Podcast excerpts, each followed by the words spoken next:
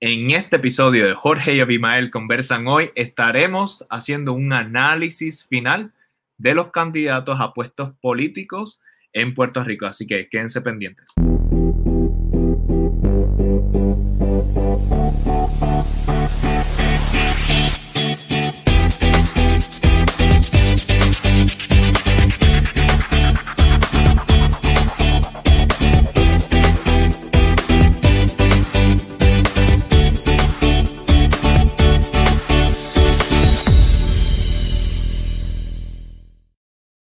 Saludos amigos y bienvenidos a un nuevo episodio de Jorge y Abimael Conversan Hoy, tu programa digital donde la diáspora conversa con el pueblo de Puerto Rico y tal como les mencioné hoy vamos a hacer un análisis final. Después de tantos episodios, después de tantas entrevistas, tantas investigaciones, hoy vamos a hacer nuestro, nuestro análisis y vamos entonces a revelar cuáles son los candidatos que nosotros apoyamos. Para esto, obviamente, tienes que quedarte con nosotros aquí pendientes.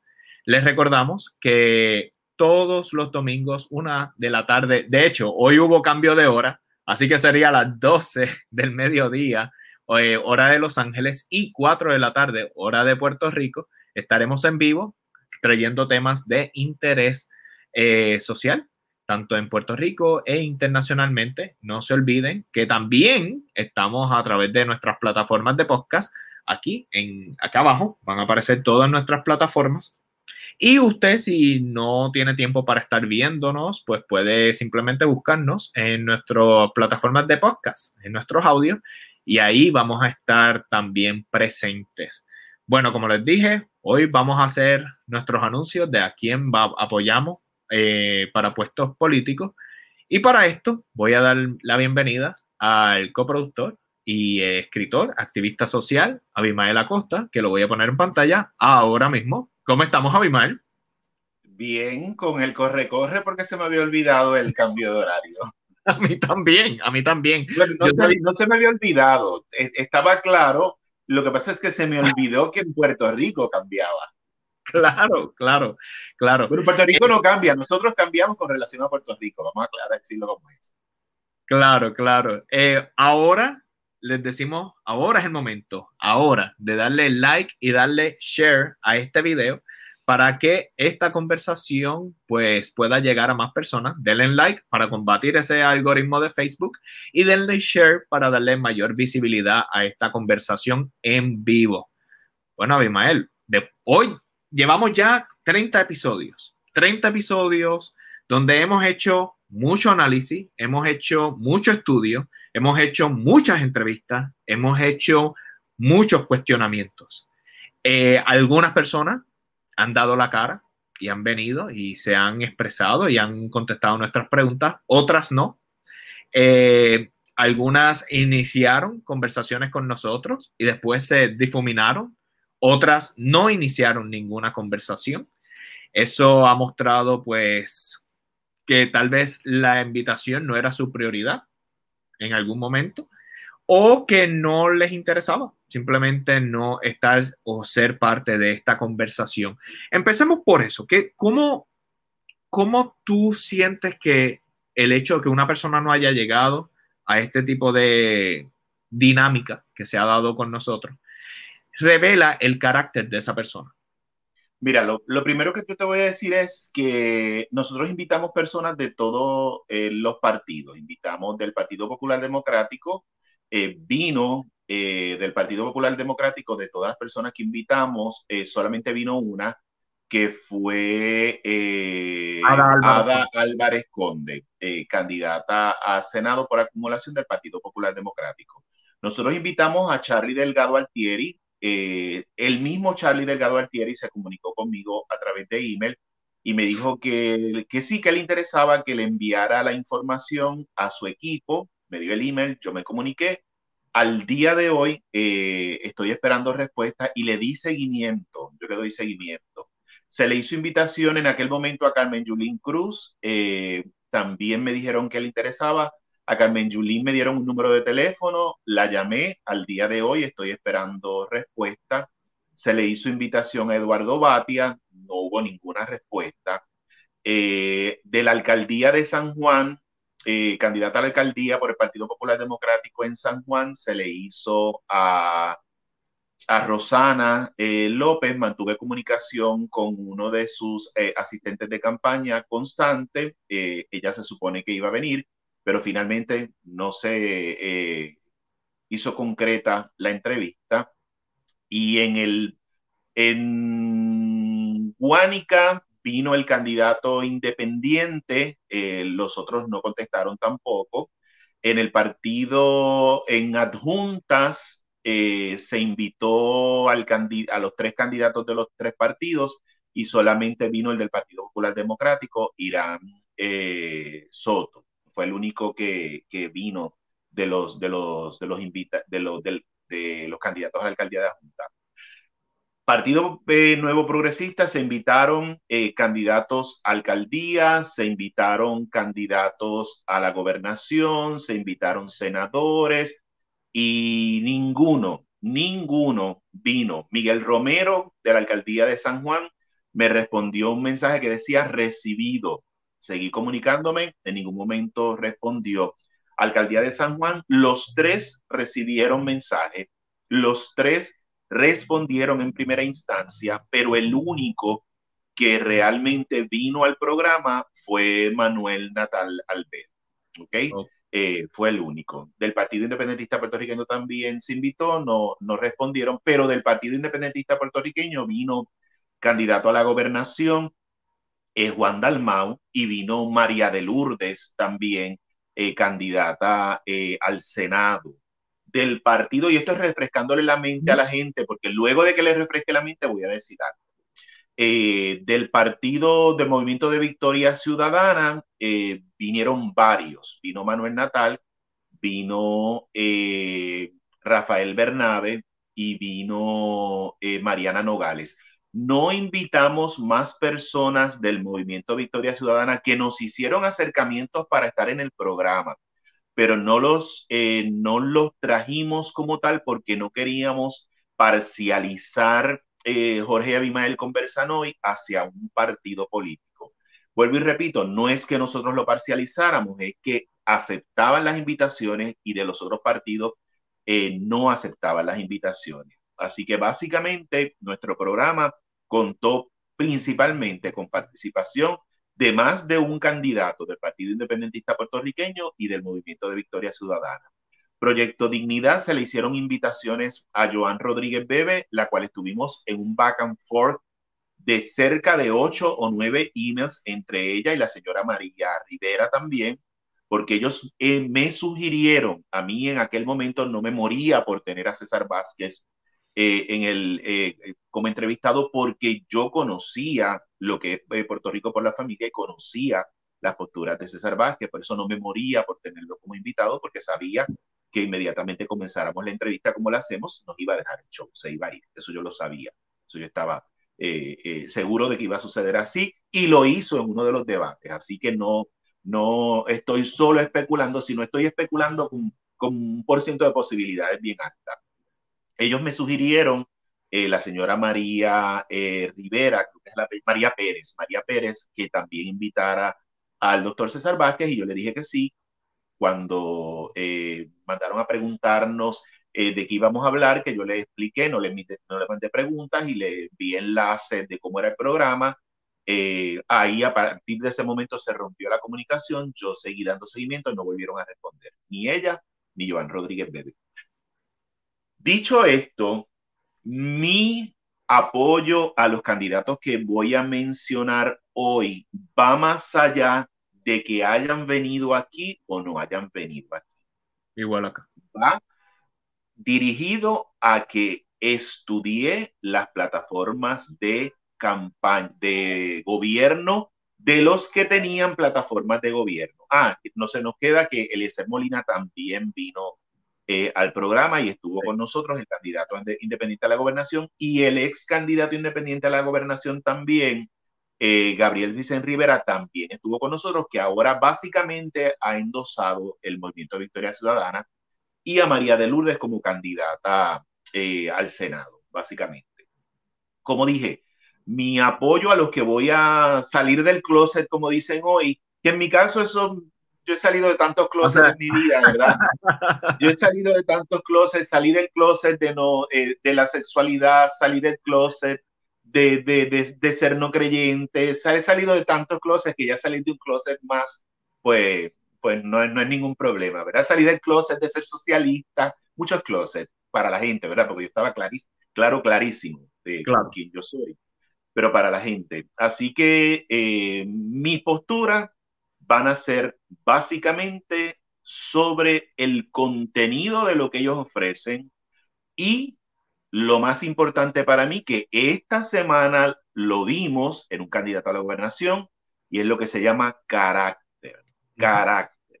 Eso para mí es tan o más importante que la plataforma de gobierno, que todavía esperamos la plataforma de gobierno del Proyecto Dignidad. Es el único partido que no sacó plataforma de gobierno.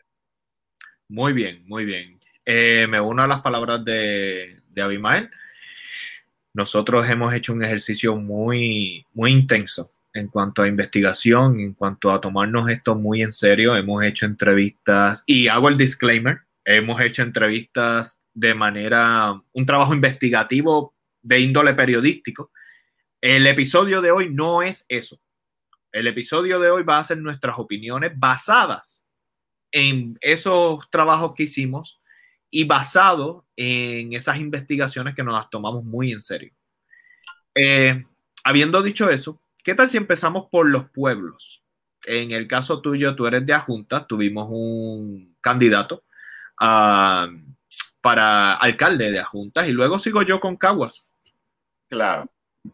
Eh, nosotros tuvimos, eh, se invitaron a los tres candidatos. Nosotros invitamos al, al candidato por el Partido Nuevo Progresista, el alcalde de Adjunta, Jaime Barlucea Maldonado.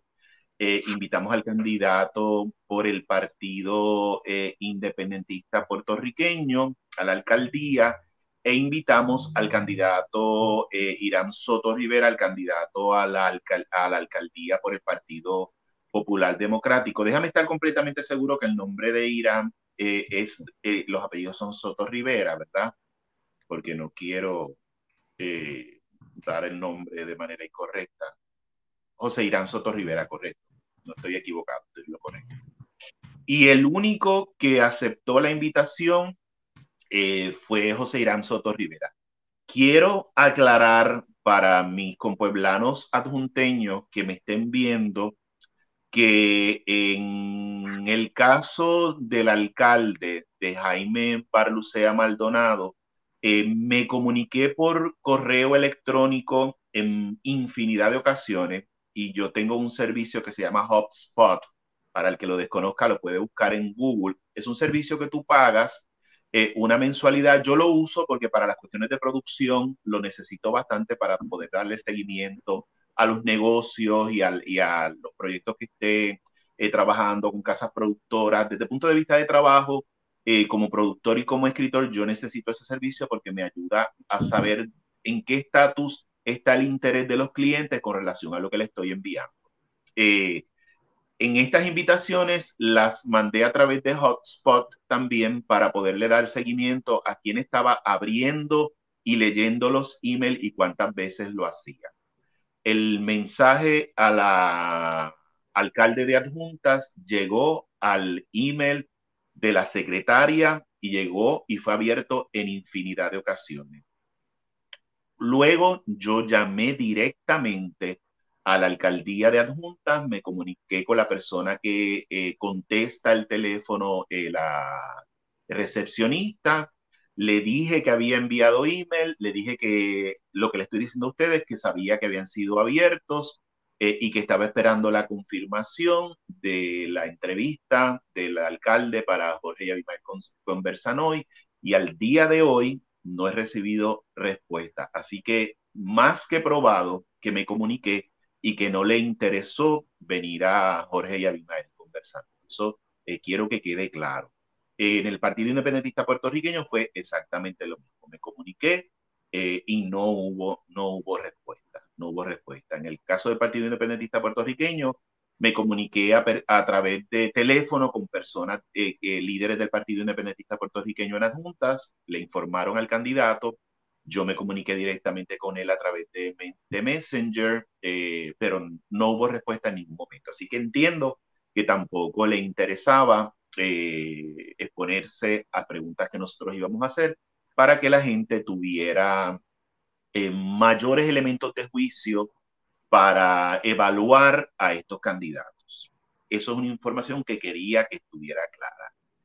Yo, luego de haber leído, luego de haber conocido y luego de haberme eh, informado con relación a el candidato a la alcaldía por el Partido Popular Democrático, yo, Abimael Acosta, eh, como adjunteño, vuelvo y aclaro que no tengo voto en adjunta porque no resido allí desde hace treinta y tantos años y resido en Estados Unidos, que no puedo votar en Puerto Rico.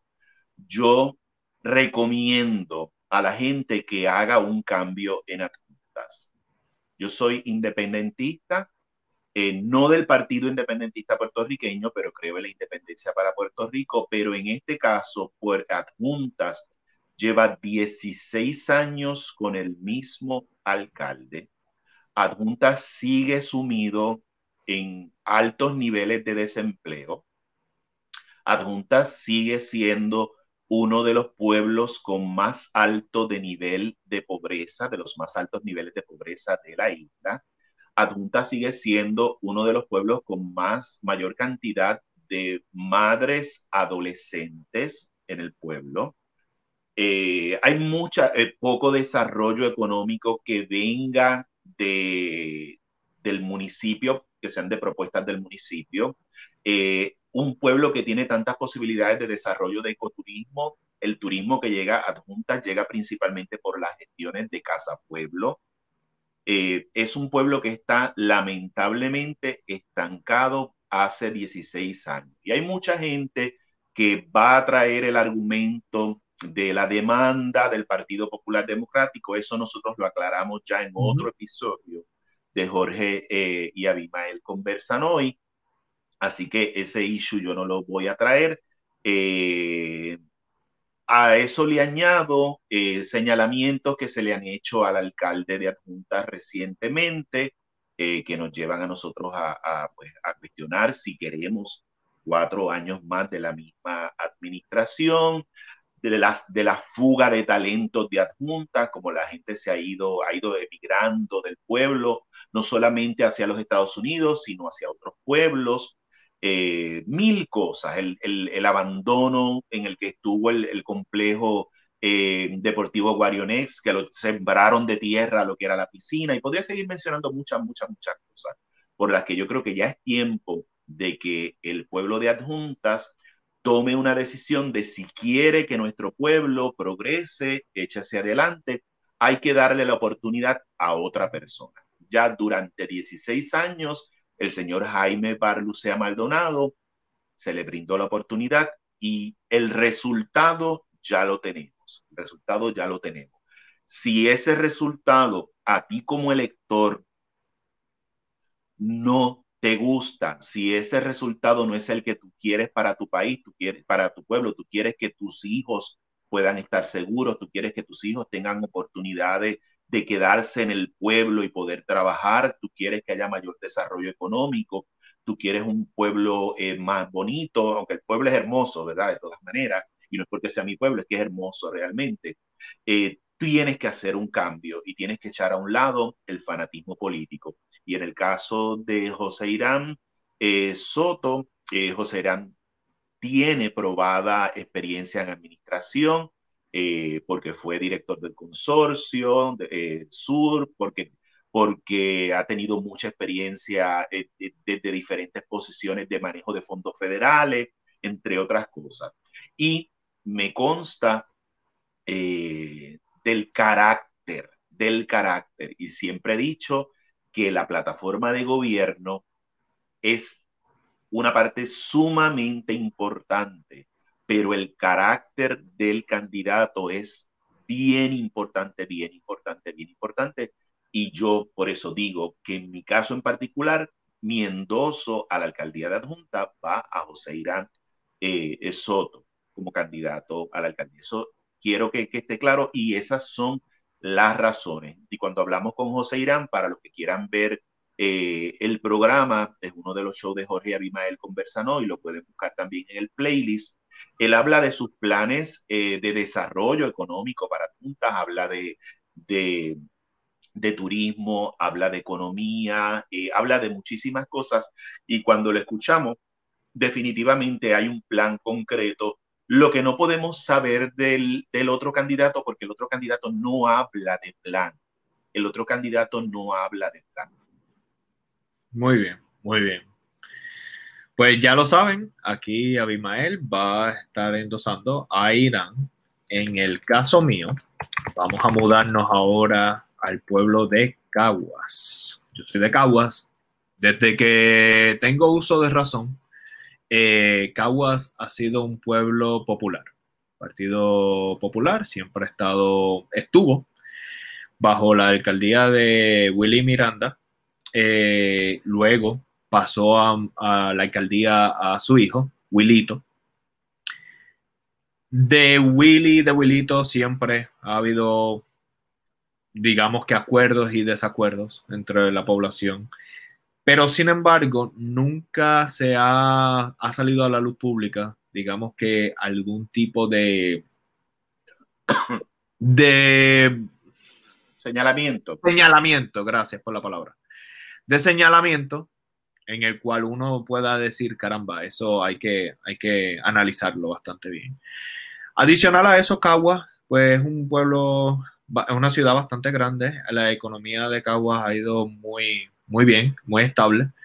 Adicional, hace unas semanas atrás se hizo un estudio que para mí fue bastante significativo, en donde se estudiaron los diversos pueblos de la isla y el estudio estaba basado para medir transparencia, queriendo decir, si usted quiere verificar la información sobre su alcalde, si quiere verificar como pues población, todo tipo de información que usted necesite, qué tan disponible estaba esa información al público. Recordemos que ellos son servidores públicos, por lo tanto, nosotros tenemos que tener esa información porque pues ellos se deben a nosotros. Eh, con nuestro voto nosotros los estamos empleando básicamente. Entonces, basado en ese estudio, eh, sale como el número uno en transparencia. Tenemos aquí ya un background musical. Eh, como estaba diciendo. Es que, cuando, es que cuando seas abuelo. Ah, ok, ok, muy bien, muy bien. Eh, basado en eso y basado en el hecho de la importancia que, y la relevancia que ha tenido el tema de la transparencia, yo voy a hacer un apoyo tímido hacia Willy, Willito, hacia Willito. Eh, creo que no ha habido un señalamiento que uno pueda decir, caramba, esto ha estado mal. La comunicación que he tenido con, con mis con pueblanos, todos, digamos que en gran mayoría, han dicho que, pues, que Cagua está bien, que se están manejando las cosas bien. Yo personalmente sigo las páginas del municipio. Me consta que han hecho muchos esfuerzos para la situación del COVID. Me consta que ha habido mucha promoción, mucha divulgación de información eh, sobre diversos temas, tanto de la economía como de digitalización. Ha habido un esfuerzo y eso me toca a mí bastante cerca un esfuerzo por digitalizar los comercios que, eh, nativos de Caguas y llevar y exportar productos al mundo. Entonces, ahora mismo, si yo quisiera, digamos, comprar productos hechos en Caguas, lo puedo hacer muy fácilmente eh, a través de brandsofpuertorico.com. Esa es una de las plataformas. Y en el municipio, te, uno va a la página y te dice cuáles son los negocios que están digitalizados están digitalizados y te pueden exportar productos. Para mí ese tema es bastante importante porque ah, obviamente está el tema de la, de la economía y apoyar la economía de mi pueblo y que se muestra que hay, una, hay un interés de vanguardia y hay un interés por, por digitalizar muchos aspectos. Eso me parece muy positivo, así que en el caso de Caguas, pues viendo que las cosas están bien, yo le diría a la gente que, que nos mantengamos. Lo que está bien se queda, independientemente del partido. Si estás trabajando muy bien, muy bien, pues genial. Si ha habido señalamientos, si ha habido, ¿verdad? Una, unos cuestionamientos y las, y las respuestas que has dado, si alguna, no han sido convincentes, entonces pues obviamente hay que cambiar eso. Así que aclarado ese punto, ya hablamos de adjuntas, acabo de hablar de Caguas. Ahora nos movemos para San Juan. Muy bien. Eh, San Juan, tal y como nos dijo Abimael, eh, déjame poner aquí el pueblo en el banner. San Juan.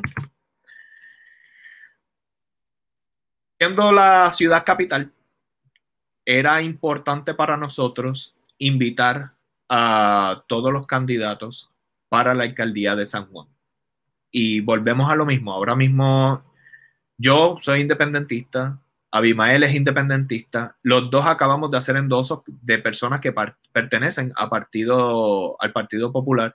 Así que más que independentista, nuestra, nuestro enfoque es que la persona que esté en el mando sea una persona que sea eficiente, que pueda trabajar, que pueda administrar eh, la ciudad. Nosotros no nos vamos, no nos dejamos llevar por partidos necesariamente. Es una cuestión de carácter, una, una cuestión de quién tiene la voluntad, la sabiduría para llevar las cosas a cabo. Muy bien, habiendo dicho eso. De hecho, habiendo dicho eso, el lunes del martes 3 de noviembre, dile no a la estadidad. Ese es mi endoso. Bueno, somos independentistas los dos, así que yo me hago eco de eso. Dile no a la estadidad. Muy bien. Invitamos a Miguel Romero. Invitamos, de hecho, invitamos a, todos los candidatos, básicamente, ¿verdad? Invitamos a todos. Sí, dime, ¿me ibas a decir algo? Eh, invitamos Partido Popular Democrático, Partido Independentista Puertorriqueño, eh, eh, no, es básicamente sí. Y de Proyecto Dignidad le abrí el espacio también que si querían que viniera candidato a la alcaldía también, sí. Pero no tenían candidato en el momento que hicimos la invitación. Muy bien. El único que dijo que sí y cumplió con su palabra fue Manuel Natal. Manuel Natal estuvo aquí y dicho por sus propias palabras lo pusimos a sudar. Hicimos preguntas fuertes, no por aquí no le faltamos el respeto a nadie, pero si hay cuestionamientos y hay preguntas difíciles que hay que hacer, se hacen. Y se las hicimos. A mi juicio personal, contestó muy bien las preguntas. Siento que no evadió ninguna pregunta. Fue bastante contundente con sus respuestas lo cual me da una, sensación de carácter, me da una sensación de que es frontal con sus respuestas. Quisiera haberle dado verdad, que se hubiese expresado Miguel Romero y de Popular y todo, pero ellos decidieron simplemente no, no venir. Así que yo, personalmente, mi endoso público va para Manuel Natal. No sé, Abimael, cuál sea tu decisión, pero en el caso mío, Manuel Natal para San Juan. Sí, mira, en, mi caso, eh, yo siempre doy el espacio a escuchar y a leer las propuestas de, de los demás candidatos. Siempre doy el espacio a eso. Yo desde antes desde antes de que Manuel viniera al Jorge y Abimael conversan hoy, Manuel Natal era mi candidato. Eh, no lo había eh, revelado porque no quería eh, no ser objetivo en el proceso de entrevista. Quizá por Manuel ser mi candidato, le pasó a Manuel exactamente lo mismo que le pasa a mi hermana, que es actriz cuando trabaja conmigo y a mi hijo que es actor cuando trabajaba conmigo como actor, y es que les exigía más. Y era más duro con ellos. Eh, y no, y privilegios que a lo mejor le daba a otras personas cuando yo estaba produciendo y dirigiendo en proyectos que estaba mi hermana y mi hijo, no se los daba a ellos y quizás se los daba a otras personas. Por eso fue que si usted busca la entrevista de Jorge y Abimael conversan hoy, usted se va a dar cuenta que a Manuel yo no le quité el guante de la cara en ningún momento. Y en un momento de la entrevista, él en, en, en tono jocoso le dice, Abimael, no me da break, ¿verdad? Lo dijo, lo hice. Me tiene sudando. Me tiene sudando. Lo hice precisamente porque para mí era importante que Manuel demostrara a los demás, a los demás, porque yo eh, ya había leído sobre Manuel eh, muchas veces, yo he seguido la carrera eh, política de Manuel Natal, todas las mentiras que se han dicho de Manuel Natal, todo ese tipo de cosas, yo he seguido su carrera y fuera de lo inteligente, preparado, valiente y su carácter que es, yo quería que la gente lo, lo viera, que lo viera. Y la manera de poder hacer eso era cuestionándole todo, como lo hice eh, en la entrevista. Por eso es que fui fuerte con Manuel Natal, porque yo quería que lo que ya yo había visto en Manuel Natal, que otra gente lo pudiera ver. Y si ahí no lo podía hacer, pues entonces yo decir, espérate, este no es el que yo pensaba. Eh, todavía hay muchas lagunas y hay muchas cosas que no puede responder. Me quería probar yo también de que estaba seguro. Esa era mi razón por la apoyar a Manuel Natal. En el caso de Rosana López, del Partido Popular Democrático, mi razón por la que mi endoso no es hacia Rosana López, que le reconozco que cuando fue procuradora de los envejecientes y en otras posiciones que estuvo en el gobierno, no en el Senado, sino en otras posiciones, fue una mujer muy valiente, eh, fue una mujer que cumplió su trabajo eh, a cabalidad, pero tengo mis diferencias en el rol de Rosana en el Senado, desde que empezó a estar en el Senado, donde en muchas ocasiones eh, tuvo dudas en irse del lado de la justicia y de la equidad. Y yo creo que cuando hay una cuestión que es de derechos, equidad y justicia, no nos debe temblar la mano desde el punto de vista de tomar decisiones pensando en costos políticos. Y eso es lo que a mí me sucede con el caso de Rosana López. ¿okay? Con el caso de Rosana López, en ocasiones eh, en los que entendí yo, y esta es mi opinión, que debió haber sido clara con relación a sus posturas, no haber dado tanta vuelta, no lo hizo pendiente del costo político. Pero esa es mi interpretación y cada cual tiene su interpretación. De la misma manera señalo que cuando fue procuradora del envejeciente, que eh, recuerdo eh, en ese momento, fue muy valiente, muy activa y, e hizo su trabajo excelentemente. Pero ese punto en particular que les estoy diciendo que es importante porque tiene que ver con carácter, tiene que ver con carácter y he hecho claro que para mí propuestas de gobierno y carácter son importantes ¿ok? Eh, en el debate, pues la vi muy floja también, la vi muy floja en el debate de la alcaldía de San Juan. En el caso de Miguel Romero, para mí Miguel Romero es un no-no. Un no-no. Explico por qué. Fuera de que fuera estadista, porque no es una elección de estatus. El estatus es en la papeleta de plebiscito, sí o no fuera de que él sea estadista, mi no no con eh, Miguel Romero tiene que ver con dos cosas muy, muy, muy importantes. Y una, fue parte de la administración de Luis Fortuño cuando la ley 7. Y para los que dicen como argumento, eso fue Luis Fortuño, él era parte de la administración, pero él no fue la ley 7 costó muchos, muchos, muchos, muchos, muchos, muchos, muchos, y podría seguir empleos en Puerto Rico. Y para el que diga que eso fue Luis Fortuño, el cerebro detrás de la deforma, porque eso es lo que fue, que ellos llamaron reforma laboral, fue ¿quién? Miguel Romero. Así que hay una compatibilidad en la ley 7 y la reforma de forma laboral. Quien estaba detrás de esto fue Miguel Romero. Así que es, eh, Miguel Romero es un enemigo del pueblo trabajador, porque lo ha demostrado ya en dos ocasiones. Y, yo no creo. en el último debate ni siquiera lo ha admitido, que eso también es una, una muestra de. Es, que, es que es difícil admitir algo que históricamente está, porque está su nombre allí, como, como de las personas, cerebro eh, eh, de la reforma laboral, como a través de la prensa. Hay extensos reportes de prensa donde él está abogando por la, la aprobación de la reforma laboral. Así que Miguel Romero está del lado del dinero de las grandes corporaciones y de los ricos. Y yo no quiero una persona como Miguel Romero en la alcaldía de San Juan, tan sencillo como eso. Y a eso le añadimos carácter, carácter. Así que los dos en este punto estamos de acuerdo. Para San Juan, los dos endosamos entonces a Manuel Natal. Correcto. Ok, muy bien. Así que ya está claro ese punto. ¿Qué tal si nos movemos ahora para Washington?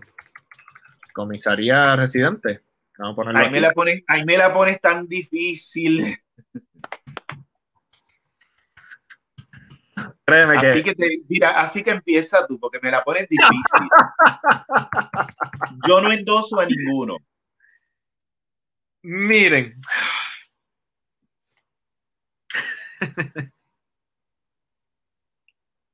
si me dejo llevar por el debate, eso fue un gallinero lo que había ahí. O sea, cuando tú brillas, simplemente porque los otros dos se vieron tan mal, eso no es juicio para yo poder apoyarte. O sea, yo no puedo tomar una decisión y decir, yo te apoyo a ti cuando cuando eh, básicamente lo que te hizo brillar fue el, desmadre. El, desmadre, sí, el desmadre que hubo entre los candidatos tradicionales del PNP y el Popular. Si nosotros no, en Jorge y no hemos hablado de este debate. Eh, de hecho, yo te diría que eh, Jennifer González Colón, si te lo voy a mencionar, ¿verdad? Jennifer González Colón logró su propósito, que fue crear un caos en el, en el debate. Y eso fue estrategia. Hay gente que dice, no, eso es una estrategia. Eso simplemente es una estrategia. El propósito de ella era crear el caos en el debate, creó el caos en el debate. Aníbal Acevedo Vila eh, estuvo fuera de control, no supo reaccionar adecuadamente al caos que ella provocó directamente al atacarlo a él y a su familia. Eh, Zaira, o Zaira, no recuerdo exactamente el nombre, la del Movimiento de Victoria Ciudadana, me recordó cuando uno va a los cumpleaños, que hay muchos niños en, eh, los cumpleaños invitados, que hay unos niños que se empiezan a portar mal de 3 y 4 años y viene la nena de 7 y 8 y le empieza a pegar a los demás. ¿Quién te dijo a ti que tú le podías pegar a los demás, verdad? Eh, que, que, para mí la hizo lucir espantosamente. El del Partido Independentista Puertorriqueño, pues siento que no contestaba las preguntas, básicamente. Él estaba claro lo que él quería llevar allí, pero con las preguntas le daba vueltas, no las contestaba. La del... Eh, Proyecto Dignidad. La del Proyecto Dignidad, pues fue la que lució mejor, pero fue la que lució mejor en el caos. Y en el caso de ella, pues volvemos a lo mismo de carácter. Ella pertenece al proyecto Dignidad, donde la plataforma de gobierno al día de hoy no existe y las elecciones son en dos días. Hoy es domingo, lunes, martes, en dos días. y todavía no existe una plataforma de gobierno del partido al que ella representa y las propuestas de gobierno del proyecto Dignidad de la que ella es parte, lo único que es constante, lo único que es constante es el ataque a los grupos que ellos han estado atacando todo el tiempo. Por lo tanto, aunque haya lucido mejor, no puedo eh, apoyarla por, por esta razón que digo, el partido al que pertenece, y a eso le añado que ella fue parte de la administración de Luis Fortuño, y fue parte de la cuestión fiscal que está relacionada específicamente con la ley 7. Por lo tanto, eso es importante saberlo. Y también comisión, candidata a comisionado residente estadista, que de hecho habían tres candidatos a comisionado residente estadistas, la del Movimiento Victoria Ciudadana, la del Proyecto Dignidad y la del Partido eh, Nuevo Progresista. En el caso de la candidata del Partido Nuevo Progresista, voy a decirlo, a mí Jennifer González Colón es lo peor que yo veo en un candidato político. Yo a veces me pongo a pensar, ¿quién es peor, ella o Tomás Rivera Chats? En ocasiones he llegado a pensar que ella es peor porque ella es acomodaticia. Ella no cree, ella no tiene una ideología como tal ella no tiene lealtades hacia nada ni hacia nadie. Al menos Rivera Chats tiene unas lealtades hacia sus grupos, ¿verdad? Pero ella no tiene lealtades hacia nadie. Ella se mueve y se acomoda a como ella vea que le conviene y que le ayuda a trepar, a subir y a escalar. Baila el que le toque no tiene valores, no tiene valores. Por eso es que a mí me parece, y, lo digo, y me pueden insultar todo lo que usted quiera, lo que me están viendo en el video en este momento, ¿verdad? Lo que me van a ver en YouTube. Jennifer González. Sí, que en YouTube ahí es que tengo mucho que, que le encanta estas cosas, ¿verdad? Jennifer González Colón no cree en nada que no sea ella, sus intereses personales. Por eso es que apoya a Donald Trump, porque son exactamente lo mismo en términos ideológicos. No hay nada ideológico que no sea yo, yo, yo, como me trepo y como subo. Por eso es que en resumen, no endoso a ninguno de los candidatos. En el caso de Aníbal, me parece que ni debió haber sido candidato. Que aunque, que aunque Aníbal todo lo de su caso se ha tergiversado para decir que hubo robos de fondos públicos eh, y no es así, ¿verdad? No fueron fondos públicos. Eh, eso es otro programa, ¿verdad? Y él violentó la ley, aunque digan que no, y violentó leyes electorales, en, eh, aceptar donativos y un montón de cosas que hizo que son violaciones a la ley, pero no fueron fondos públicos. Y ya por eso, ya por eso, aunque haya salido no culpable, aunque no hayan sido fondos públicos, para mí ya eso es la vieja política. No necesitamos eso más. Y a eso le añadimos que cuando veo el debate vuelve con las 9.36. O sea que tenemos aquí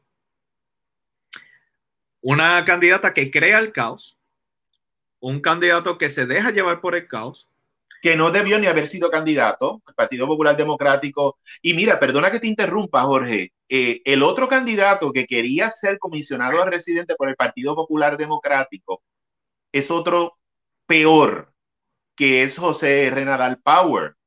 Él quería ser candidato a comisionado a residente, que ni consiguió los endosos, ni los consiguió. Eso, que eso nos dice a nosotros la crisis que hay en el Partido Popular Democrático que el, candidato que tenían, el otro que quería ser comisionado residente, es un desastre, que no tiene, que no tiene eh, eh, eh, sustancia en, el tiempo que lleva en la legislatura, que ha sido un oportunista político desde Sila para acá, que lo único que ha hecho es vivir del gobierno, José Nadal Power, y vuelvo y lo digo y lo repito, ¿verdad? y, que la y que la otra opción que tengas es Aníbal Acevedo Vilá, eso nos dice algo bien grande del Partido Popular Democrático como va en picada. Así que recapitulando, la que crea el caos, el que se deja llevar por el caos, la que regaña por el caos, eh, una persona que se, se, ve bien en el debate, sin embargo, su partido no tiene ni una propuesta, ni un plan de gobernanza, y a mí personalmente no me representa su, su ideología, y alguien que ni contesta las preguntas. Entonces, ¿qué hacemos? ¿De Tim Marín de dos pingüeros? O sea, no. en, mi caso, si yo estuviera en Puerto Rico y tuviera que votar, yo ahí eh, ponía el nombre de Gaby Fofoy Miliki en writing. o de Mickey Mouse o del Pato Donald en writing, cualquiera. realmente yo no iba a votar por ninguno de ellos. Si yo hubiese estado en Puerto Rico, no iba a votar por ninguno de ellos. Yo hay, gente que dice, hay, que votar, hay gente que dice, hay que votar por Aníbal para que Jennifer no gane, pero yo no lo hubiese hecho. Ese soy yo, yo voy a confesar algo. Antes del debate, yo estaba considerando decir, yo apoyaría a Aníbal. Después del debate, eso a mí me espantó. Yo dije, no, no, no, no. Así que... Pues ¿sabes por qué te digo? Porque yo antes del debate no hubiese votado por Aníbal. Porque hay que mandarle un mensaje claro y contundente a los candidatos y a los partidos políticos que ya no queremos esa política de antes, que ya no queremos esa política. Y cuando digo esa política de antes no tiene que ver con edad, no confundamos con edad. tiene que ver Joan Rodríguez Bebe, Joan Rodríguez Bebe joven, ¿ok? Eh, José Nadal Power es joven, ¿ok? Tiene que ver, y, y, y Aníbal no es tan viejo tampoco, tiene que ver con esas bases y esas estructuras de partidos arcaicos que no quieren cambiar y que no se están ajustando a la sociedad que está cambiando. Sí, no, y después, en mi caso, vuelvo y repito, cuando yo vi ese gallinero, yo dije, no, no, no, no, espérate. A ver, a pues. Yo te, diría, yo te diría que el del gallinero, eh, a mí me demostró pues que él, que él no estaba bajo control. Pero realmente a mí la que me difiero de la gente que, que, que, que le, le, establece el igual de, de, igual a igual a ellos dos. Ahí la que hizo el desmadre fue ella y él se dejó llevar porque atacaron a nivel personal y a su familia. Realmente el desmadre lo hizo ella. Yo me senté a ver el, debate con detenimiento. Yo vi el, el, debate y definitivamente ella fue la que sentó el tono. Mira, en un momento cuando yo la veo cuadrándose así, como si fuera una guapetona de barrio, como una guapetona de barrio, yo dije, ¿cómo es posible que el pueblo de Puerto Rico le haya dado el poder a esta señora, que es una guapetona de barrio oportunista de estar ahí? ¿Cómo es posible? Pero eso es lo que hay. ¿Qué tal si antes de llegar a los candidatos de la gobernación, uh, damos por lo menos un endoso a senador por acumulación. María de Lourdes. Es mi, mi candidata. Mariana Nogales. Es la mía. Vamos entonces ahora a... Eh, bueno, tenemos dos opciones. Tú me dices, Mal. Nosotros estamos en la diáspora. Así que deberíamos de tal vez dar nuestro endoso a nivel presidencial de los Estados Unidos y de ahí ir a la gobernación. O lo podemos hacer al revés. ¿Qué tú opinas? Eh, sí, de la presidencia primero, eh, porque básicamente nosotros tenemos un grupo de seguidores muy grande de puertorriqueños, así que creo que debemos cerrar con la gobernación. Perfecto. ¿A quién apoyamos como presidente? de...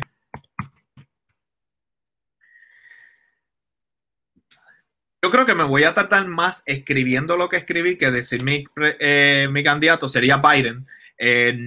honestamente, ojo, ojo. Vuelvo y repito, no es que yo sea fanático de Biden, no es, no soy fanático aquí de nadie. Empecemos por eso. De nadie. Lo que pasa es que el abrupto de Trump es tan gigantesco que simplemente uno no puede permitir que eso siga pasando por otros cuatro años. Es que no, no, no, o sea, me quedé sin palabras. Dale, Abimael. Es mucho, es mucho lo que está en juego. Es mucho lo que está en juego. Eh, yo eh, soy socialdemócrata, lo que implica que Biden no es necesariamente mi candidato original eh, para la presidencia de los Estados Unidos. Yo en las primarias voté. Ni el mío tampoco. Yo en esta ocasión y en la ocasión anterior voté por Bernie Sanders en las primarias demócratas. Tanto voté en contra de Hillary Clinton en las primarias anteriores y voté en contra de Biden en estas primarias porque yo soy socialdemócrata y hoy yo voy a eh, salir de otro closet más. Solo hay dos personas en toda la política de Puerto Rico y de los Estados Unidos. Luego de haber analizado sus carreras políticas, las, en las cuales yo al día de hoy, como dice la canción de Luis Enrique, yo creo que era, era, yo no sé mañana, ¿verdad? Pero hoy, al día de hoy, solo hay dos candidatos políticos en los cuales yo confío plenamente. De todos los que han pasado, de todos, solamente hay dos. Uno es Manuel Natal, que siempre he confiado en Manuel Natal. Cuando estaba en el Partido Popular Democrático, que empecé a escucharlo, yo decía, pero ¿por qué él está en los populares? Yo decía en mi mente, ¿por qué él está en los populares si él, su mente no es de eso y ahí no lo quieren? Desde aquel momento, ya yo veía a Manuel Natal como un líder con ideas afines a las mías y Bernie Sanders. Esos son los únicos, los únicos, los únicos dos. En un momento consideré incluir en ese grupo a, Vargas Vidot y luego entendí que no, que no lo debía incluir en ese grupo.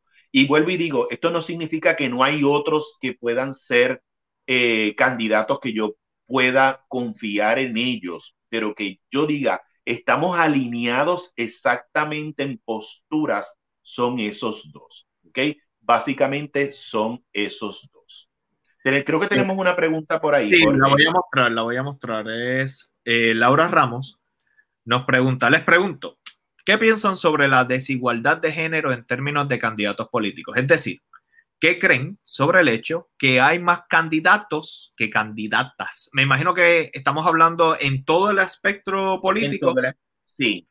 Muy bien, Laura. Laura, Laura, muchas gracias. Sí, muchas gracias, Laura, porque si tú no traes esa pregunta, eh, existía la posibilidad de que se nos quedara fuera. Sí. Eh, en este momento entiendo que el partido que más candidatas tiene a puestos electivos es Victoria Ciudadana. Si estoy equivocado, eh, me corrigen, pero hasta lo que he leído, igual, sí. Eh, hasta lo que he leído al día de hoy es Victoria Ciudadana. Eh, una de, aunque María de Lourdes es una figura importante dentro del partido, eh, del partido independentista, uno de mis problemas con el partido independentista también es ese.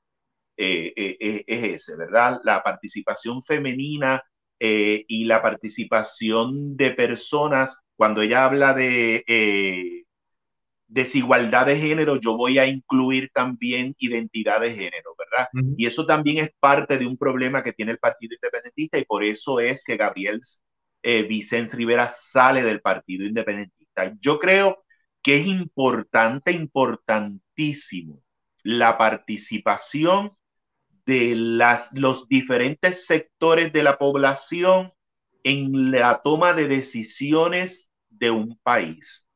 Y en nuestro país hay un por ciento alto de la población que son mujeres. Por lo tanto, debe ser equitativa esa participación en las esferas del poder, no solo en la política, sino en todas las esferas de poder, económicas y todas las esferas de poder de las mujeres. ¿Ok? Y lo digo no porque yo sea feminista, ¿ok? No por eso, sino porque si queremos una sociedad más democrática, ¿verdad? Tenemos que brindar espacio para que haya participación de los diferentes sectores de la población en la toma de decisiones. Así que qué bueno que Laura trae eh, esa pregunta y yo creo que eso lo debemos considerar también en el momento que apoyamos partidos políticos como colectividades. ¿Qué espacio brindan los partidos políticos en las colectividades a las mujeres? Y voy más allá. No es en términos de números de mujeres, sino cuán alineadas están esas candidatas mujeres con la equidad de género. Porque el Partido Nuevo Progresista tiene unas candidatas como Lourdes Ramos, como Tata Charbonnier, que ya no está. Amén, aleluya, qué bueno, ¿verdad? Y vuelvo ya claro, no está, no porque fue eh, arrestada, no está porque perdió la primaria. Y de eso voy a hablar con la cuestión de la primaria. una señora que yo cada vez que la veo hablar, yo tengo que hacer así, que es eh, Naida Venegas Brown, que son Brown, que son mujeres, pero son enemigas de las mujeres. Así que no es solo la cantidad de mujeres que existan, sino cuántas mujeres hay en la política y en los partidos que estén alineadas en la protección de los derechos de la mujer en todo tipo, en todo tipo, en la sociedad, económicos, en el empleo, en los derechos de la mujer sobre su cuerpo, sobre sus decisiones, sobre la educación sobre perspectiva de género, que es la que nos va a llevar a que entendamos que la mujer tiene que tener mayor participación.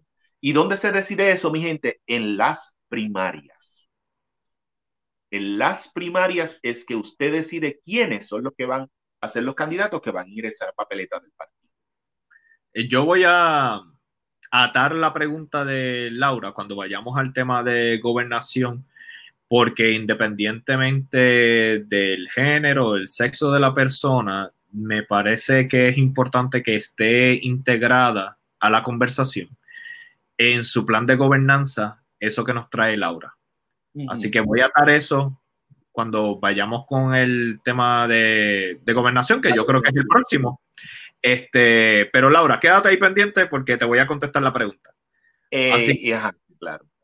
así que, ¿qué tal si ahora sí vamos eh, al tema digamos que a la candidatura principal, que es a quién apoyamos para la gobernación. Ah, y ya escribí esto mal. Un segundito. Para la gobernación de Puerto Rico. Muy bien. ¿Qué tal si empezamos por los que no apoyamos para la gobernación de Puerto Rico? Yo creo que es bastante fácil empezar por... ¿Qué tal si empiezas tú? Vamos. Yo creo que hay un candidato en específico. ¿Por quién no apoyo y por qué? ¿Por quién no apoyo y por qué? Yo creo que sí. Vamos, vamos a empezar por ahí. Ok, no apoyo a Pedro Pierluisi por su carrera política. Toda su carrera política. Nunca Nunca, nunca he coincidido en ningún planteamiento de Pedro Pierluisi. Creo que básicamente esa es la razón principal por la que no apoyo a Pedro Pierluisi. No coincidimos.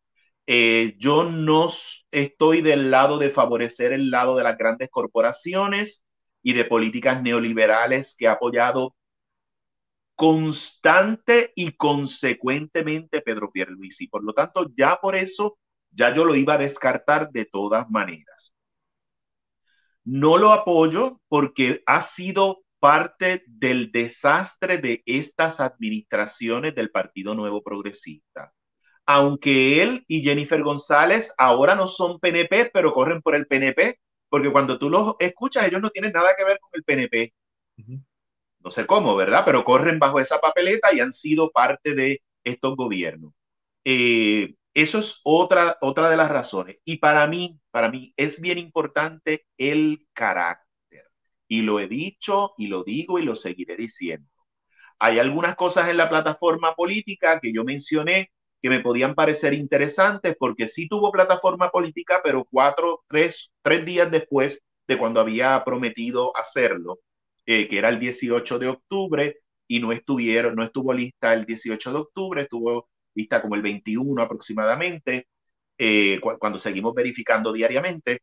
Por lo tanto, no cumple con su palabra.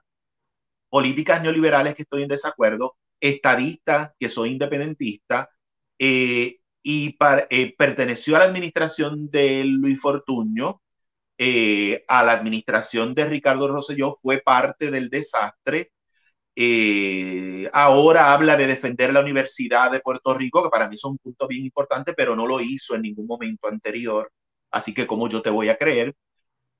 Para mí fue terrible, terrible para la democracia el proceso mediante el cual se convirtió en gobernador durante dos días, donde utilizó subterfugios de una ley que él como abogado sabía que era eh, inconstitucional como juramentó en cuartos oscuros y como se convirtió en gobernador por dos días, yo creo que eso es lo primero por lo que debió haber sido descartado de plano, de plano debió haber sido descartado. Y lo que se está dando ahora sobre hostigamiento sexual, que cada día sale una mujer nueva, ya no es solo el caso de Yolanda Sánchez, ya cada día sale una mujer nueva hablando de sus casos. Yo creo que eso lo descarta a mis ojos como candidato a la gobernación para Puerto Rico. Y para los que dicen que esto debieron haber esperado a que pasaran las elecciones, difiero completamente. De hecho, hice un video en, en Antes de Dormir, que si quieren pueden entrar a verlo, donde explico por qué y debato el punto de DJ Fonseca. Nosotros necesitamos conocer el carácter de nuestros gobernantes antes de votar por ellos. Antes, no, no después. Porque después, ¿para qué? Claro, claro. Bueno, yo voy a continuar.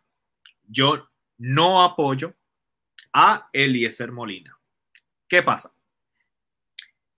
Con Eliezer Molina me pasa, tengo, tengo un conflicto, digamos que interno, porque hay muchas cosas que estoy en acuerdo, pero hay otras en las que no necesariamente considero que sea la persona como gobernador.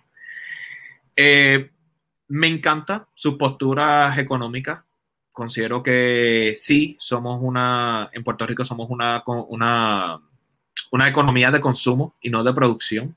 Eso me parece muy acertado lo que ha dicho. Eh, creo que necesita todavía un poquito más en cuanto a conocimientos de temas sociales. Cuando lo entrevistamos aquí, hubo unos momentos donde yo tal vez entendía que o no estaba muy claro sobre lo que le estábamos preguntando, o quizás no es su expertise, que ojo, nada mal con eso, yo no estoy diciendo que es que eso sea un pecado, estoy diciendo que para el momento y el contexto que Puerto Rico está ahora mismo, necesitamos a una persona un poquito más balanceada en, en todos los aspectos de lo que compone una sociedad. Eh, plan de gobernanza, lamentablemente, no está. No está un plan de gobernanza. Hay diferentes videos. Hay videos muy interesantes. El de nosotros fue uno. Eh, pero a mí eso me hace pensar que independientemente, así sea una página en Word, tú debes de tener cierto tipo de estructura y organización. Y no la vi veo, veo muchos videos educativos. Yo no, este es mi problema. Yo no necesariamente digo que es que él no tenga el conocimiento. Yo puedo entender que él tenga muchos conocimientos. Lo que pasa es que yo necesito verlos plasmados de manera fácil para entonces yo poder tomar juicio y decir, ok, este planteamiento yo lo debato con este otro. Y de ahí yo puedo contrastar y tomar una opinión o un voto informado. En el caso de Eliezer, lamentablemente, así él tenga todo el conocimiento del mundo, ese documento no está. Y eso para mí es importantísimo porque yo necesito saber a quién yo estoy apoyando.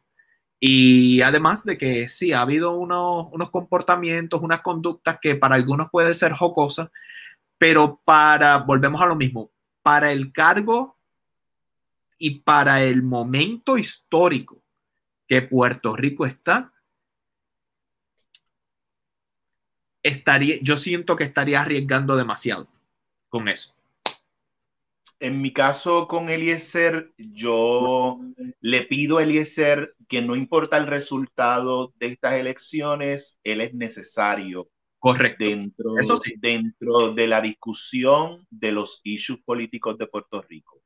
Su candidatura es muy importante. Su desde el punto de vista histórico, desde el punto de vista histórico es muy importante porque eh, es muestra de un descontento de la gente con lo que son los partidos políticos tradicionales que tenemos. Y cuando digo tradicionales, me voy más allá del bipartidismo que la gente tiende a identificar como popular y PNP, porque existe el Partido Independentista que también ha estado ahí y vuelvo y recalco, yo soy independentista, pero no soy ciego. Eh, hay que hacer profundas transformaciones en los partidos, en todos. Eso incluye el Partido Independentista Puertorriqueño. Ahorita voy a hablar de Dalmau, ¿verdad? Pero ah. eso incluye, lo, eh, no, no es solo el candidato, sino el partido. Los partidos necesitan eh, sufrir transformaciones eh, grandes. En el caso de Eliezer Molina, si Eliezer me está escuchando, que sé que eventualmente probablemente lo, nos escuche, yo quiero que permanezcas en la política de Puerto Rico. Es importante tu voz, es importante lo que estás haciendo, pero eh, por lo que no sería mi candidato si yo estuviera en Puerto Rico, eh, son, son varias cosas. Creo que eh, el carácter para mí, como lo dije, es muy importante.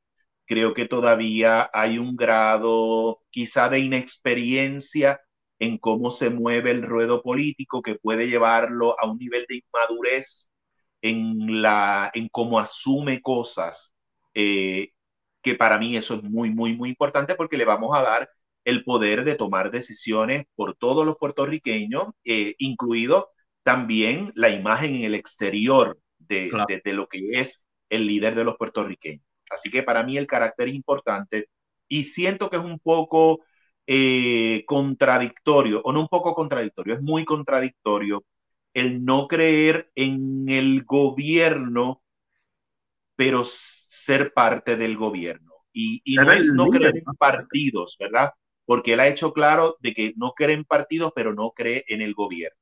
Y cuando le entrevistamos, una de las preguntas difíciles que le hice es que cómo iba a gobernar si no cree en el gobierno, eh, necesita el apoyo de, de, legislatura y él habló en cierta medida de trabajar con secretarios interinos, eh, de órdenes ejecutivas, y a mí las órdenes ejecutivas sé que son unos recursos, pero me preocupan como el único recurso porque se pueden convertir en una monarquía eh, y pueden crear problemas constitucionales.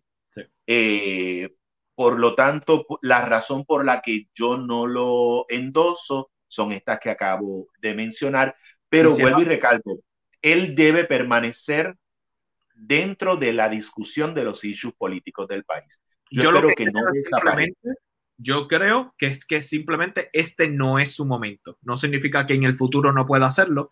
Yo creo que necesita quedarse en la conversación, pero en este, en este momento en particular, no creo que sea su momento. Y de todas maneras, él está haciendo muchas cosas importantes por el país desde la empresa privada, eh, en su caso en particular dentro de lo que es el desarrollo de la agricultura. Eh, pero yo quiero seguir escuchando sobre Eliezer Molina y lo quiero seguir viendo en la discusión de los issues políticos del país porque Eliezer Molina es necesario. Es necesario, es un hombre valiente, es un hombre que ama a su país, eh, pero no es lo que yo buscaría como candidato a la gobernación. Yo creo que su corazón está en el lugar correcto. Es simplemente que no es su momento.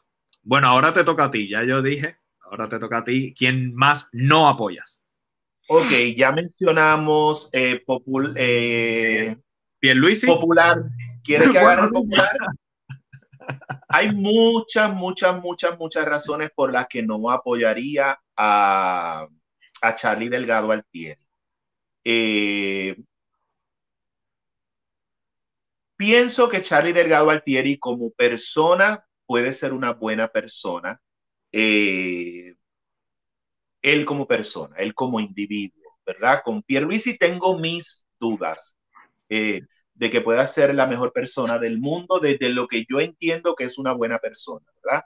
Que tiene que ver con el amor al prójimo, con la no explotación de otros, con el respeto a la dignidad de otras personas, partiendo de valores universales, no partiendo de valores religiosos.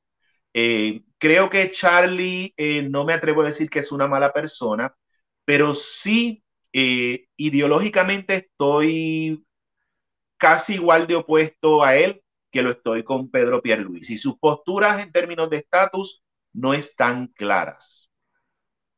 Siento que Charlie Delgado Altieri no es transparente. Siento que él quiere ganar la gobernación y no al nivel de Jennifer González, pero está dispuesto a acomodar su discurso como sea necesario para ganar la elección. ¿ok? Eh, para mí, eh, sus posturas con relación a la, una de las preguntas que hace Laura, ¿verdad? Que es la cuestión de la equidad. Eh, para mí ese es el no, no, no, no. Él no quiere responder su postura, que es realmente que él está en desacuerdo con la educación sobre perspectiva de género, que él está en desacuerdo con la equidad de los géneros, porque cuando das un pasito para adelante, dos pasitos para atrás, como la canción de Ricky Martín de María, eso me dice a mí definitivamente que él no quiere asumir unas posturas. Me preocupa, me preocupa eh, los pactos que puede estar haciendo con el sector fundamentalista religioso del país, que ya los vimos anteriormente con Ricardo Rosselló y ya los vimos con Pedro Rosselló anteriormente con Tony Méndez. Eh, claro, pero te hablo a nivel de la, de la gobernación. Claro, y que traen eso mismo que tú traes de Johnny Méndez. Así que eso sería una continuidad. Ya nosotros vimos eh, la alianza, si así lo podemos decir, de Charlie Delgado Altieri con la apóstol, como se hace llamar ella, Wanda Rolón. Ya para mí eso es un no-no. Recalco, recalco, yo creo que el sector cristiano del país, el sector musulmán del país, el sector judío del país, el sector yoruba del país, el sector espiritista, todos los sectores que tienen creencias espirituales deben estar dentro de la discusión de los issues del país. Son parte de nuestra sociedad y es importante que estén. Pero sí tengo problema cuando hay un sector en particular que se privilegia a través del gobierno. Y cuando ese sector en particular que se privilegia a través del gobierno quiere adelantar sus agendas ideológicas espirituales mediante la legislación, atacando los derechos de otras personas. Y eso ya lo veo cerca en Charlie Delgado Altieri. Esa es una de las razones principales por las que no es mi candidato, no votaría por él.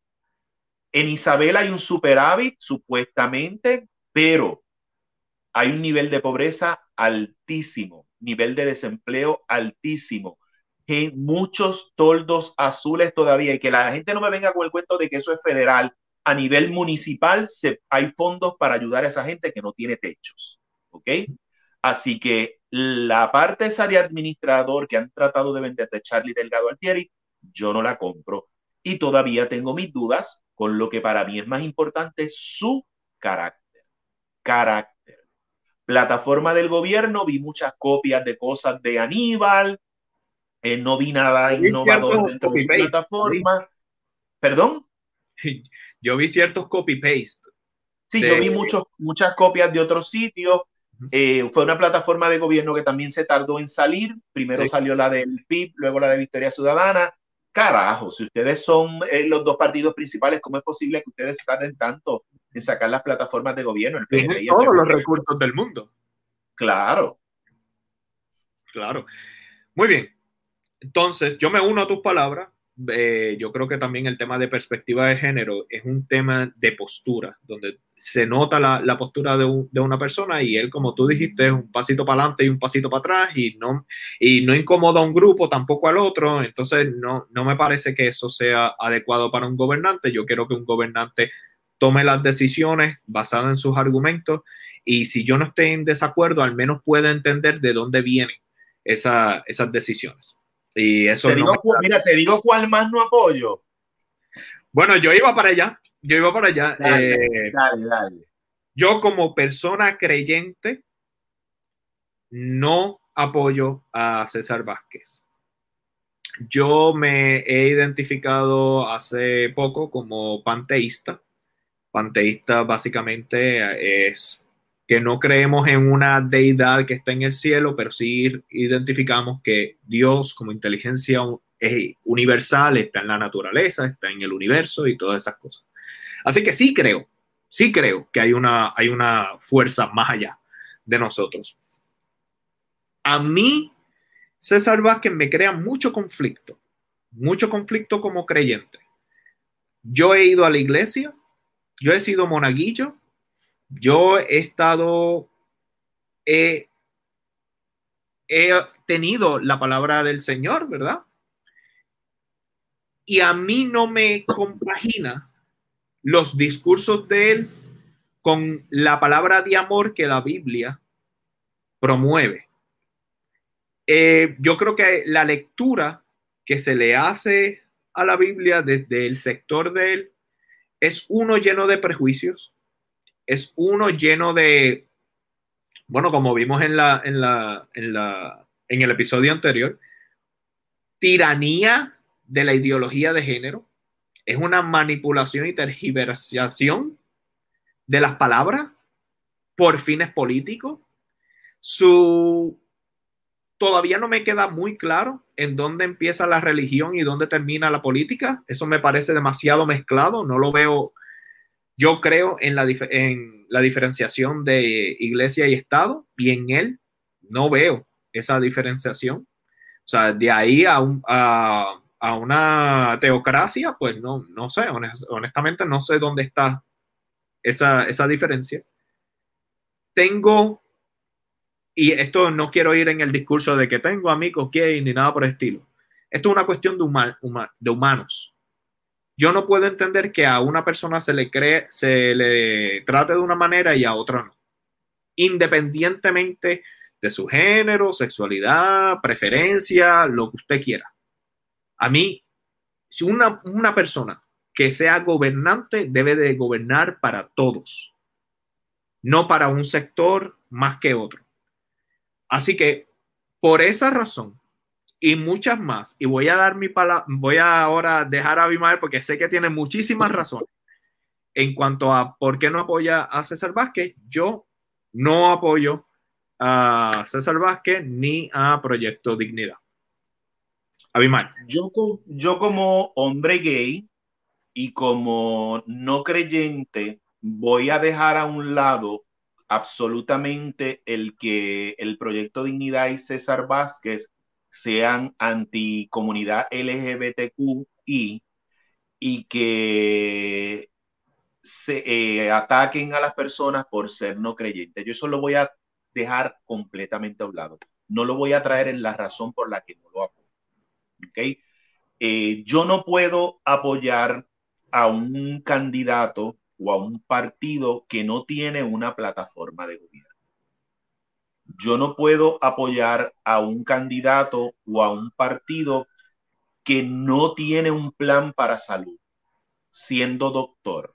No tiene un plan para salud definido, claro y conciso, que no tiene un plan de desarrollo económico para el país pleno y conciso, plasmado en una plataforma de gobierno que no tiene un plan para la educación que no sea el punto de eliminar de golpe y porrazo la educación sobre perspectiva de género. No hay nada más para la educación que no tenga un plan concreto, conciso y plasmado en una plataforma de gobierno para desarrollo económico, tecnología, para todo lo que conlleva gobernar un país. Gobernar un país no es a one issue. Nosotros no podemos votar por una persona porque yo odio a los gays o porque yo odio a los ateos o porque yo quiero tomar el control del poder. El otro día una persona me escribió un comentario muy interesante en uno de los videos de antes de dormir y es que en ocasiones hay gente que tiene agendas de odio, pero en ocasiones hay candidatos que tienen agendas de poder y hmm. utilizan el odio de otros para sus agendas de poder. Muy interesante. ¿Qué, es lo que, es lo que ha hecho Donald Trump? Donald Trump no necesariamente odia a toda esa gente, pero él ha usado los odios de otros para sus agendas de poder. Los engaña y los manipula para que ellos se unan a, a sus agendas de poder. Y regularmente termina siendo terminas siendo víctima tú de la agenda de poder, porque la agenda de poder va, es, es, mucho más abarcadora que el odio chiquito que tú tienes a un sector. ¿Ok? Eh, mi razón por la que yo no puedo apoyar a los candidatos del Movimiento de Victoria Ciudadana es porque no están preparados, porque no hay un plan de país. Le vamos a poner en las manos a unas personas un país que el proyecto Dignidad, perdón, proyecto Dignidad, que no tienen un plan de país. Yo me pregunto, esa gente que dice que va a votar por ellos, ¿a usted no le importa la educación, no le importa la salud, no le importa la economía, no le importa la vivienda, no le importa el desarrollo económico? A usted lo único que a, usted lo único, la, la pobreza sobre todo, eso está obviamente con el desarrollo económico. A usted lo único que le importa es que ataque a los ateos y que ataque a las mujeres y que ataque a los gays. Entonces usted está muy ciego y usted tiene que entender que hoy es a esos grupos, pero si ese es el único plan de gobierno, en todas estas otras cosas que tenemos aquí, tú te vas a ver afectada por una de ellas porque no hay plan de gobierno. El plan del plan de Ricky, ¿qué pasó? ¿Qué pasó con el plan del plan del plan de Ricky? No podemos seguir cometiendo los mismos errores. No podemos seguir cometiendo los mismos errores. Esa es mi razón. Fuera de lo otro. Lo otro lo saco del panorama. No están preparados, son unos mediocres como candidatos. Eh, y no hay, no hay plataforma de gobierno y son unos mediocres. Eh, bueno, la Joan Rodríguez Bebe misma, eh, estamos en la discusión ahora de si es abogada, si no es abogada, si es canónica, si no es esa es la gente que nosotros queremos dirigiendo los destinos del país. Unas personas que ni podemos confiar en su palabra. Ya eso lo hemos tenido. Muy bien. Muy bien. Ahora te toca a ti, Abimael. Próxima persona. ¿Quiénes quedan? Bueno, eh, queda Alexandra Lugaro como opción y queda Juan Dalmao como opción. Ya nosotros nos hemos eh, expresado que no apoyamos a Pedro Pierluisi, no apoyamos a César Vázquez, no apoyamos a Eliezer Molina, eh, no apoyamos a Charlie Delgado Altieri. Nos quedan dos candidatos. Ok, yo no apoyo a Alexandra Lugaro para esta elección y voy a explicar por qué no apoyo a Alexandra Lugaro en esta elección. Sorry por lo que no le guste, eh, si yo estuviera en Puerto Rico, en esta elección no hubiese votado por Alexandra Lúgaro. Aunque me parece que es una muy buena candidata, me parece que lo que ha hecho desde el aspecto político en el país es muy importante y es un paso enorme para el cambio del país. No votaría por Alexandra Lúgaro porque yo necesito más tiempo de ver a Alexandra Lúgaro en el cambio de unas posturas que dice que tiene ahora, que ahora son consonas con mis ideales, que son contradictorias con sus posturas en el pasado. Yo necesito ver que realmente ese cambio de posturas es real. Y me explico, la Universidad de Puerto Rico es uno de ellos. ¿Ok? la eliminación de recintos, de la cual ella estaba a favor, y ahora dice que no, yo necesito ver ese cambio real. Y eso se da con el tiempo para que una persona se gane mi confianza. Yo creo en votar por carácter. He visto un cambio en Alexandra Lúgaro en términos de carácter y madurez, lo cual no vi en las elecciones pasadas y por eso en las elecciones pasadas estuve principalmente hablando de que estaba en desacuerdo de votar por Alexandra Lúgaro. ¿ok? En esta ocasión no digo que no voten por ella. Hay una diferencia de mi postura en la elección pasada y en esta. En esta elección digo que el que crea que ella es su candidata, vote por ella. Yo en esta elección no votaría por ella. Yo le daría más tiempo para ver esos cambios de carácter. Todavía siento que necesita un poco de madurez en algunos aspectos, como asume las críticas, aunque, aunque se graduó, me quito el sombrero ante ella con el asunto asqueroso de Cobo Santa Rosa. Me quito el sombrero ante ella con la, de la manera en que ella lo manejó. ¿Ok? Me quito el sombrero. Eh, las, no he escuchado eh, todavía algo que me gustaría escuchar con más explicación y no con justificación, y es la postura de Alexandra Lúgaro sobre el magisterio puertorriqueño. Eh, sigo recibiendo un poco de justificación a expresiones que hizo en el pasado, Eh, y no hay problema con equivocarnos, Alexandra. Nos podemos equivocar y en el pasado haber dicho algo que entendemos que es correcto, que se sacó fuera de contexto también, porque las expresiones de ella del magisterio se sacaron fuera de contexto, pero no está mal decir me equivoqué. Y el decir me equivoqué para mí es importante desde el punto de vista de carácter. ¿Ok? Creo que hay una plataforma de gobierno muy buena. Eh, creo que hay una cosa que es muy importante a través de toda su plataforma y es una línea transversal y es la lucha en contra de la pobreza, que para mí eso es bien importante. Estoy totalmente de acuerdo con ella. Eh, pero no tendría, si yo fuera a votar en Puerto Rico, no podría votar por dos candidatos a la gobernación, solamente podría seleccionar uno y ella no sería mi candidata por estas cosas que he mencionado, pero creo que es una muy buena candidata, pero no es mi candidata. Mi endoso no iría a ella. Muy bien, muy bien. Eso me deja a mí ahora.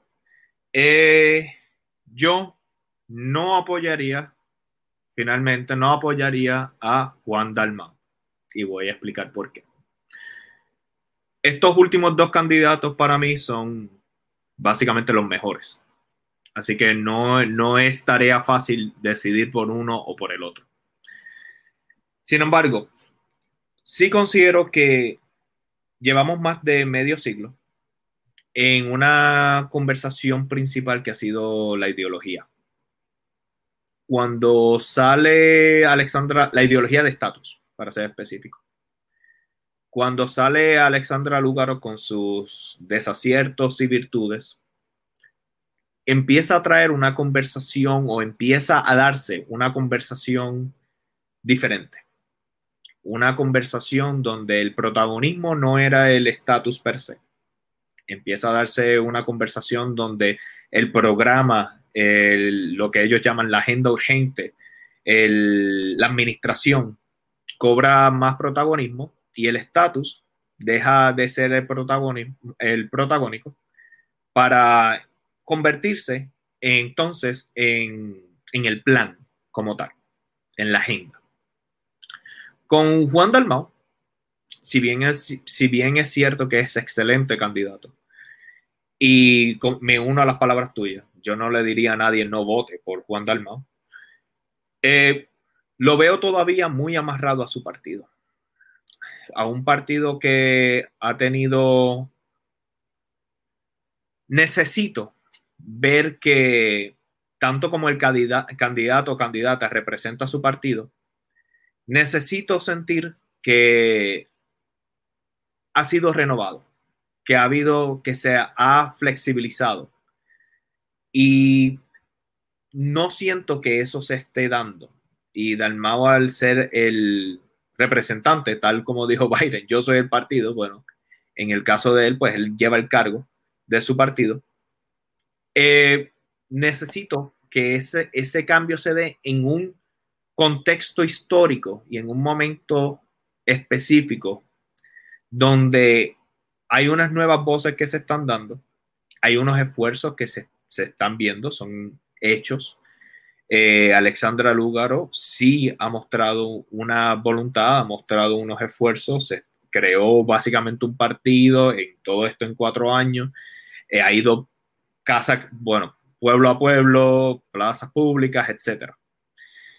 Y para mí es importante el hecho de que independientemente si gane o pierda o lo que sea, está cambiando la conversación.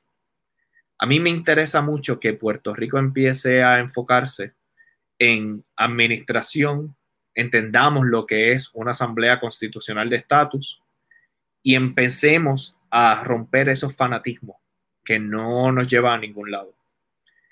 Eh, Juan Dalmau, vuelvo y repito, excelente, excelente candidato. Eh, me quito el, sombrero en cuanto a su oratoria, la manera que se expresa, el plan de gobernanza definitivamente para mí es el mejor que hay, eh, incluso mejor que el de Victoria Ciudadana. Con Victoria Ciudadana sí me parece importante, atándolo con lo que la pregunta de Laura, hay unos planes específicos para darle voces a las féminas en cuanto a educación, unas muestras de educación, hay un capítulo incluso entero en cuanto a este tema, el tema del racismo, que es un tema muy importante que lo tocamos aquí. Así que es por eso que he tomado esa decisión de apoyar a Alexandra Lugar y no a Juan Dalmau. No crean que es una decisión fácil, porque la realidad del caso es que no lo es. Pero si, como si estuviera en Puerto Rico, como no puedo votar por los dos, pues votaría en ese caso por Alexandra. Así que nada, yo creo que ya dijimos. Yo no he dicho, yo no he dicho por quién yo votaría. Yo he dicho por quién no ah, votaría. Bueno, a, ver, ok, ok, bueno, sí, punto válido. Yo, votaría por Juan Dalmao. Yo votaría por Juan Dalmao. Eh, y voy a explicar por qué votaría por Juan Dalmao. Eh, creo que fue el primer candidato en tener una plataforma de gobierno amplia, detallada, con estudios, con estadísticas, eh, con contexto, con definiciones disponibles al pueblo de Puerto Rico desde el 9 de septiembre. Eso me dice a mí que quien se tomó más en serio el proceso de crear esa plataforma de gobierno fue Juan Dalmao y el Partido Independentista Puertorriqueño, porque fue una prioridad, fue una prioridad para él. Eh, cuando la vemos, nos damos cuenta de que es muy abarcadora. Eh, hay espacios donde siento que aunque esta es mucho mejor eh, mucho, mucho más completa. Hay espacios donde siento que Victoria Ciudadana me convence más. Eh, pero esas cosas que Victoria Ciudadana tiene espacios específicos donde le dedica eh, tiempo, Juan Dalmau las tiene también de manera transversal a través de, de su propuesta, como es, la pobreza, trabajar en, para la lucha en contra de la pobreza, es los derechos de la mujer y la equidad eh, de géneros también. Eso está eh, desde el punto de vista transversal. Quizá Victoria Ciudadana lo tiene más específico, tiene áreas más específicas, y por eso fue que dije que eh, se me hace difícil y no voy a decir no voten por Alexandra, voten por Juan, sino que si yo estuviera en Puerto Rico solamente tengo derecho a un voto a la gobernación sin dañar la papeleta. Si tuviera derecho a dos, a lo mejor lo daría a los dos, pero en este caso creo que mi candidato Juan Dalmao. Esa es una de las razones. Creo que fuera de, de su facilidad de palabra y manejo de la palabra, su dicción, que ahí tengo problemas con Alexandra, que tiene que tomar clase, ¿verdad? Porque eso distrae y, y, y, y, no ayuda, ¿verdad? Fuera de todo esto, de lo que es Juan Dalmau, cómo se proyecta físicamente, eh, como su simpatía, su firmeza, eh, fuera de eso, que es el paquete que se vendió en esta elección, porque esto es un paquete que se vendió en esta elección. Yo había visto ese candidato anteriormente ya. Ese Juan Dalmau que la gente descubre ahora, siempre ha estado ahí. Ese Juan Dalmau siempre ha estado ahí. Siempre ha sido esa persona que ahora la gente descubre. Con esas capacidades, con esa inteligencia, con esa verticalidad, con ese eh, sentido de justicia. Ese siempre ha sido Juan Dalmao. Esa es otra razón por la cual yo lo apoyo, lo endoso como candidato y sobre todo por su carácter. Juan Dalmao dice lo que tiene que decir con la madurez necesaria para decirlo sin convertirse en inalcanzable y lejano que es una de las críticas que siempre se le ha hecho a María de Lourdes Santiago, eh, que es mi amiga, que la adoro desde, que somos niños, ¿verdad? Eh, somos, eh, sus primos son mis primos, pero tengo que reconocer que hay un sector de la población que ha visto a María de Lourdes como lejana, como inaccesible. Yo difiero, ¿verdad? Pero ese sector la ve de esa manera. Y en el, el caso de Juan Dalmao, en este momento, en esta elección, la gente lo ha visto más accesible.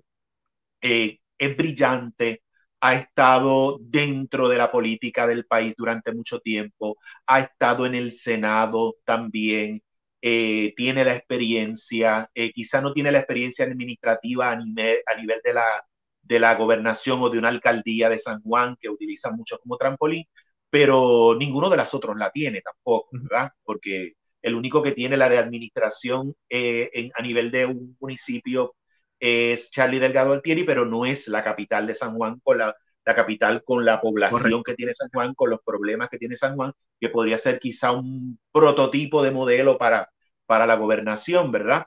Eh, yo, para mí, el candidato perfecto desde mi perspectiva es Juan Dalmau, creo en Juan Dalmau, pero tengo que estar de acuerdo con Jorge en que yo, yo soy independentista, pero yo no soy PIB. Yo no pertenezco al Partido Independentista puertorriqueño, tengo serias diferencias con el Partido Independentista puertorriqueño eh, y quiero aclarar que en este caso Juan Dalmau sería de ser electo el gobernador de la colonia.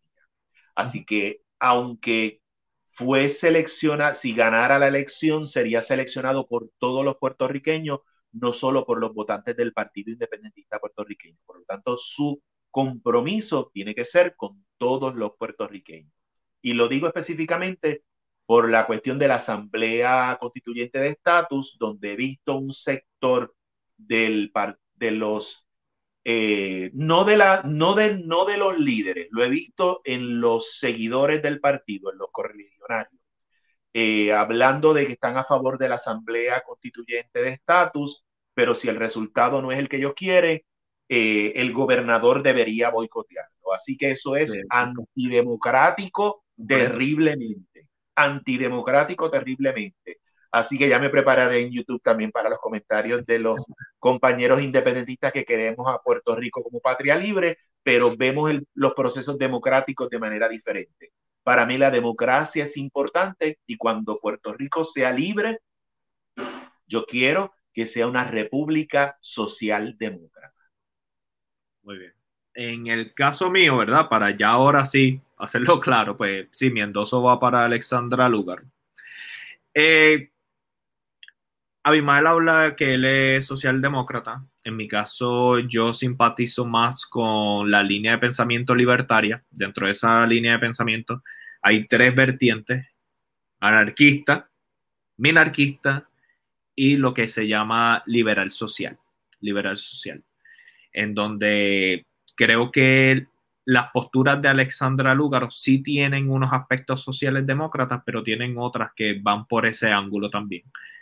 Eh, yo, yo puedo decir, puedo entender muy bien el, hecho de que Alexandra Lugar definitivamente ha tenido desacierto y ha tenido, no ha sabido expresarse eh, de manera con cierta madurez que debería de haberlo hecho.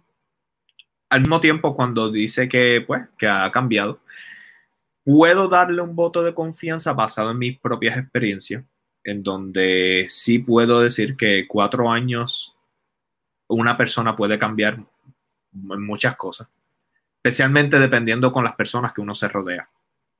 Eh, es bien sabido que el Movimiento Victoria Ciudadana eh, está constituido de personas muy respetables eh, en el país, personas que han sido ferias, férreas luchadoras por justicia social, por el, independencia incluso. Y creo que eso cambia a una persona. Cuando uno puede ver otras perspectivas que a lo mejor no considerabas en el pasado porque tu círculo no te lo permitía ver. Eh, en base a eso, además, he visto que ha, ha habido un esfuerzo claro, fuerte. Casi que uno ve la foto y ya hasta se cansa de ver cómo esta candidata ha movido cielo, mar y tierra para que este movimiento se solidifique. Eh, no quiero entrar en el tema de Cobo Santa Rosa. yo creo que fue un triste episodio en nuestra historia puertorriqueña. Eh,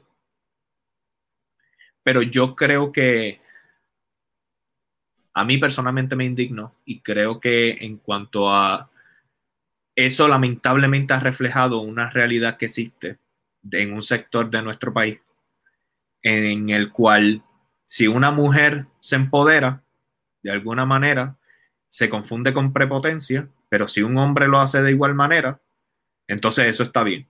Si Ada Torres Toro le dice, por favor no me llame la atención, eso está mal, pero si Rubén Sánchez se hace preguntas capciosas y burlonas, eso pues está bien, ese es su estilo. Y yo creo que ha pasado mucho de eso con Alexandra Lugaro, donde ella fuerte y contundentemente pone sus posturas, uno está en acuerdo o en desacuerdo, entonces ya es una prepotente o ya es lo que usted se quiere imaginar, ¿verdad? Hay muchos epítetos por ahí. Así que yo valoro mucho el tema de, que con tenacidad y con esfuerzo se ha rodeado de muchas personas, ha creado este, este movimiento basado en lo que ellos creen que es mejor, eh, tomando posturas que no, no, a veces no son simpáticas.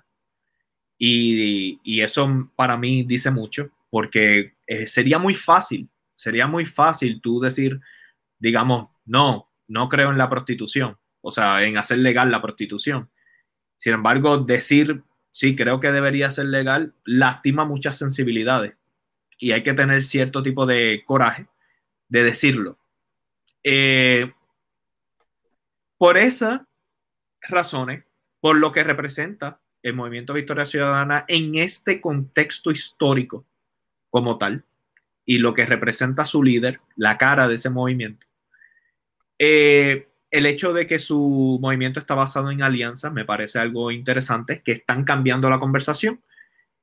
Pues sí, sí, apoyo a Alexandra Lúgaro y ojo, y ojo, que volvemos a lo mismo, que no nos confundan con fanatismo, que eh, si ella saliera electa y hace un terrible trabajo, yo sería el primero que me opongo y sería el primero que en los próximos cuatro años digo a sacar esta tipa.